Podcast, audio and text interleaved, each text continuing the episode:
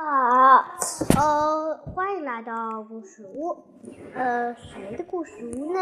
听说你们都知道，一听嗓音你们就知道了，是思思故事屋。思思故事屋里面呢，听说有很多很有趣的《西游记》故事。《西游记》传统文化作者是谁呢？那我们来听一听吧。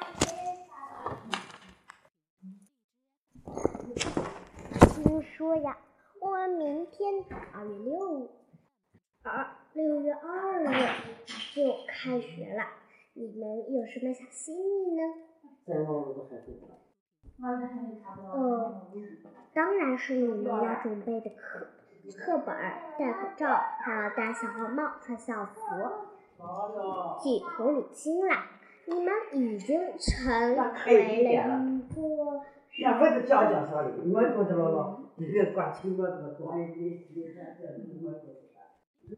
那我们来听听，嗯，嗯，孙悟空是怎么？嗯，来看看，哎，这里有个信封，我们打开去看看。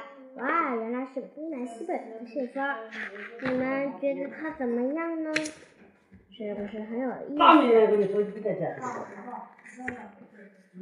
这个呀，真好，可好了，脚一看，一拔出来就可以了。你看，哇，这个也太好了吧！哇，哎，这个也太神奇了。那我们今天呢，听说二郎变成真君，去帮孙悟空降妖除魔了，最后。他们又西行取路，踏踏踏踏踏踏。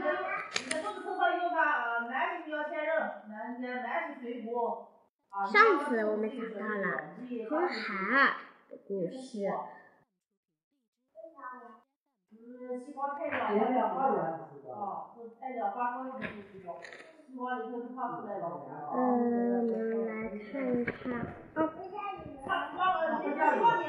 看看啊。樱桃、车厘子，我要吃车厘子。那我们看看是不是还有呢？还有今天的故事分享到此了。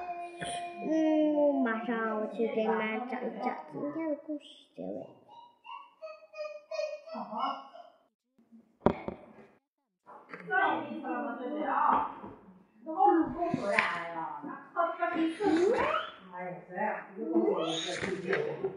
为救师，为救师勇，马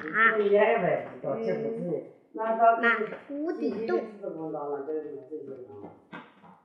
的故事。哦，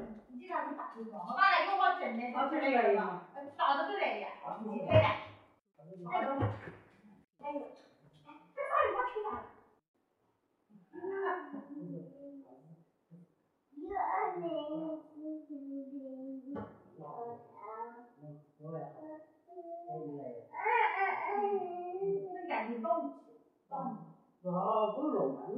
这是再怎么，个过年去嘛，我怎么都说不行。那那个大的气的，这是不带走的。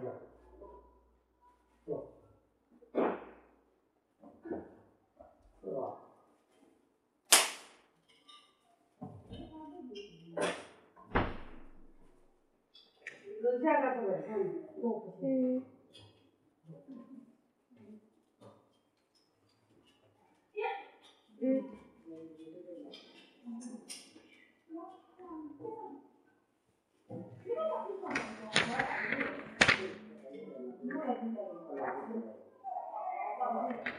马无底洞啊！光阴似箭，转眼又是冬去春来。这天，师徒四人来到一片黑松林，觉得非常寂寞。悟空就纵人去前方化斋，唐僧坐在林中念着经文。忽然听到高有人高声喊救命，他连忙他连忙起身查看，发现前方有个女子上身被绑在大树上。唐僧下身被埋进土里，唐僧没想有多想，准备上前去救他。这时悟空还没走远，在空中识破了妖精，回来把师傅拦住了。三人走后，妖精施法。连山上的三呼着说：“你放着活人不救，昧心拜佛，能取到什么经？”唐僧顿时觉得惭愧，便回去救那个女子。这时天色已晚，唐僧决定带女子赶路。几人走了二二三十里路，来到镇海禅林寺。就留下来借宿了一晚。第二天，唐僧伤风头疼，不能再赶路了。五个人又住了下来。过了三四天，悟空到后院打水，看到几个小和尚正哭哭啼啼，上前盘问，才得知这几天寺里莫。名其妙的死了六个和尚，他们感到又难过又害怕。悟空一听，知道这一定是妖精干的坏事。到了晚上，他吩咐师弟们保护好唐僧，自己则变成小和尚，坐在佛殿里敲着木鱼念经。二更时分。天空刮起一阵风，只见那个女子走了进来，让悟空陪她到后院去玩耍。二人走出佛殿，到了后院，这时悟空现去，抡棒就打，妖怪忙挥起双剑，嗯，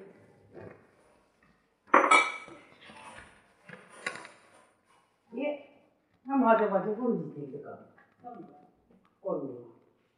他这个没有着急，你这个大家还在个，那个挺好搞。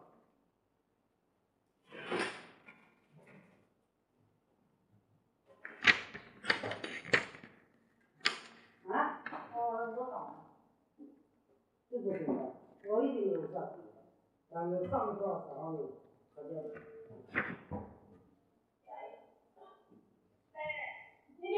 打了几十个活佛，打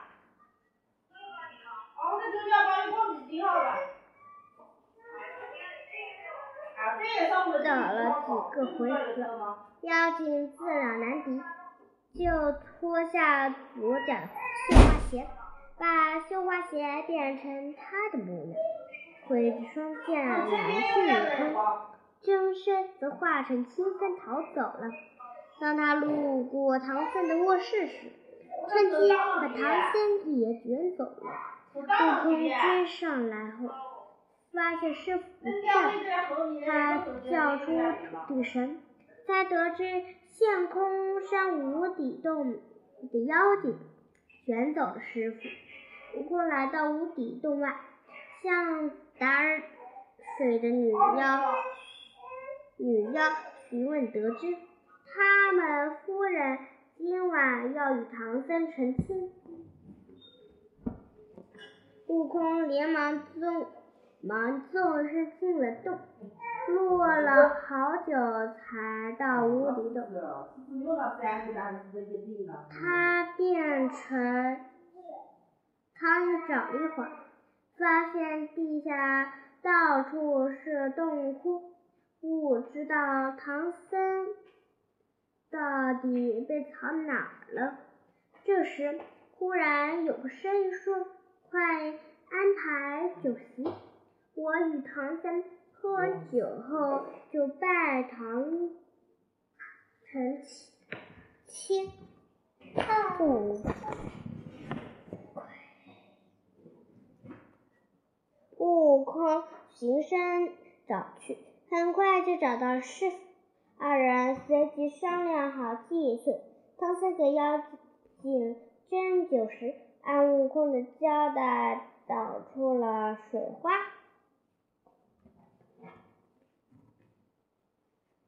悟空趁机飞进水花里，想让妖精喝进去，谁知妖精眼尖，看到飞虫就把它挑了出来。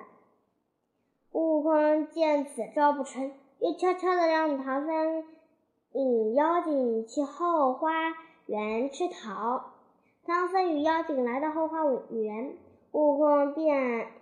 先变成飞虫，在唐僧的脑袋上叮了一口，然后落在他的眼前的树枝上，变成一个最大的大桃子。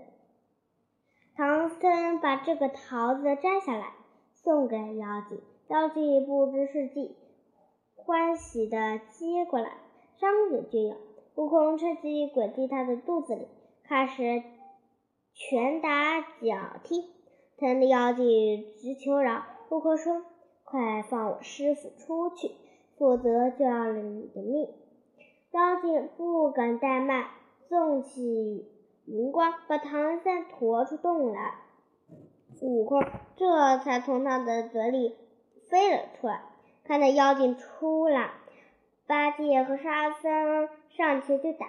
妖精吓得忙用右脚绣花鞋，念着替身，真真圣真身化成清风，又卷起唐僧回了洞。悟空赶紧追去，看着众多的洞窟，正在发愁。忽然发现有个洞窟里面插两个牌位。上写“尊复礼天复尊复礼天王之位”和“尊修哪吒三太子之位”。悟空抱起两个牌位出了洞，对八戒、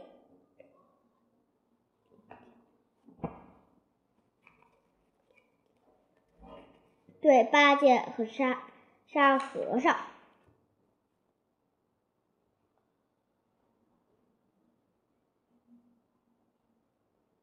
说：“我要向玉大玉皇大帝告状，让李天王父子还我师傅。”悟空驾起祥云去玉帝那儿告状了。这才得知此妖原来是金鼻白毛老鼠精。三百年前，曾在灵山偷吃香花宝烛。如来差差李天王父子捉他去，又吩咐饶他性命。于是李天王父子便为杀他，为了报恩，他就拜李天王为父，哪吒为兄。李天王和哪吒接到圣旨后，很快就带着天兵天将赶了过来。哪吒和悟空率天兵进洞捉妖，将洞里的三百里地都走遍了，最后才在一个角落里找到了妖精，救出了唐僧他。李天王父子俩便捆着妖精回到天庭复旨去了。师徒四人告别了李天王父子，收拾好行李，又继续又继续上路了。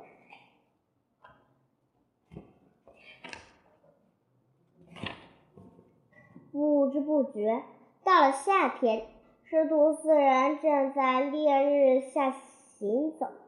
忽见路旁的柳树下走出一位老婆婆，老婆婆对他们说：“你们还是往回走吧，前方是灭法国。两年前，国王许愿要杀死一万个和尚，如今杀四个和尚就杀够了。你们往前走，就是去送命啊！唐僧听了吓坏了。悟空说：“师傅别怕，让老孙前去打他打他。”说，他变成一只飞蛾，飞进城里。悟空来到一家旅店，现出真身，偷走四套客人的衣服。悟空把衣服分给师傅和师弟后，四人扮成平民百姓，假装卖马去影城。来到客店后，师徒怕睡着后露出光头，就就借口说怕光怕光，向店主借了个大柜子，四人一起睡了进去，还商好了门栓。有伙子晚上来客店打劫，打不开这个柜子，以为里面装满满。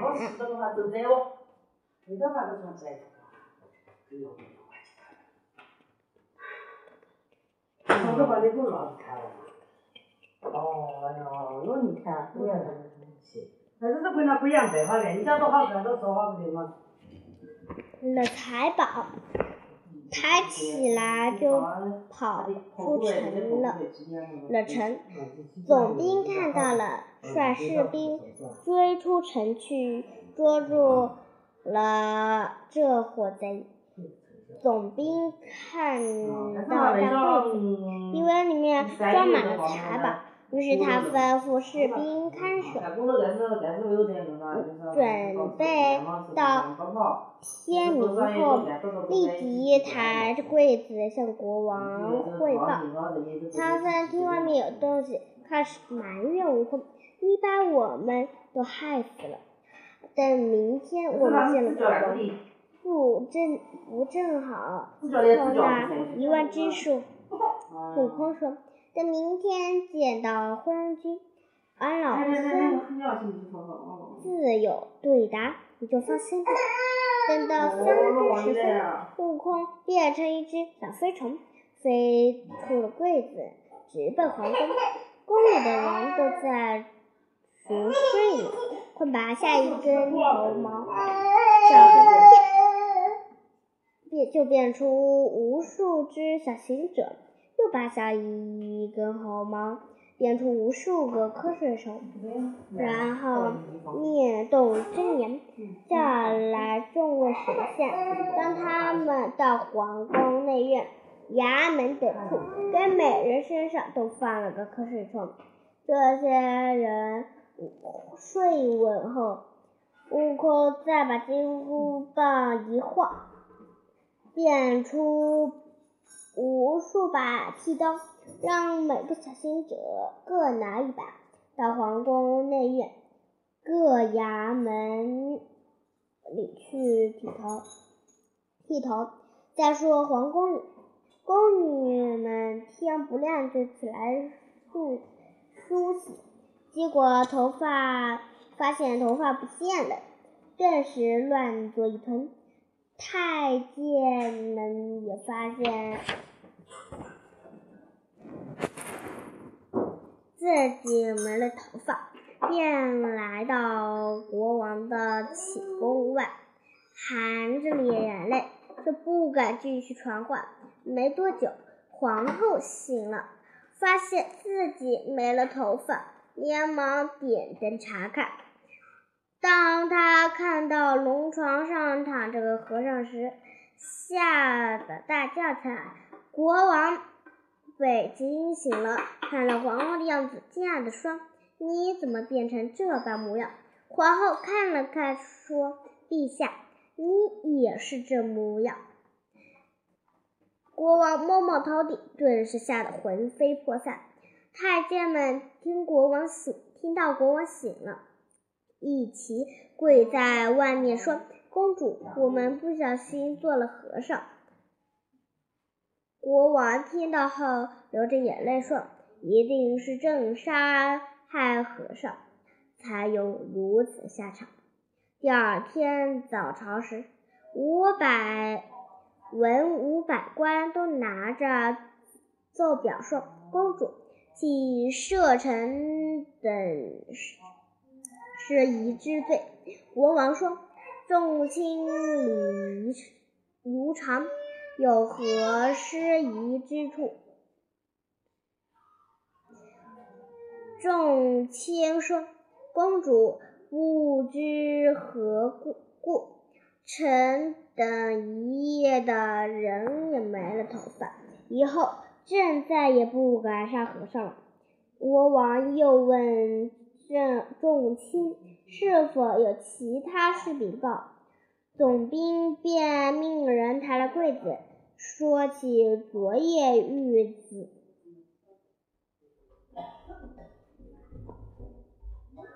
鹅贼之事。国王下令打开柜子，八戒看到光亮，忍不住跳了出来，把君臣们吓得胆战心惊。这时，悟空又搀出了唐僧。沙和尚挑出了行李，国王见是四个和尚，大吃一惊，起身问道：“长老来自何方？为何在柜子里？”唐僧一一道来。国王说：“朕常年有沙僧志愿，只因曾有僧人毁谤朕。”如今君臣后妃都落发为僧，这是人天罚惩罚朕。朕发誓再也不敢杀和尚了，愿在高僧门下为徒。八戒呵呵的笑道：“既然你要拜师，有什么礼物送啊？”国王说。只要你们肯收我为徒，我愿意献出王宫里所有的王国里所有的财宝。悟空说：“我们我们都是有道之僧，不要你的财宝，只要你帮我们导换官文就行了。”国王听后大喜，连忙大摆宴席，款待唐僧师徒。谢恩之后，国王把灭法国改成清法国，将唐僧师徒送到城门外。这时，沙和尚问大师兄：“这次你积善德了，是只是你从哪里找了那么多？”剃头匠呢？悟空便把弄神通了说了一遍，师徒几个人都笑不合口。悟空返回回客店，还换了衣服，然后四人继续上起来而行了。哎呦，饿死我了！啊，这么香呢？好了。故事就讲完了，再见再见，我去洗澡啦，拜拜。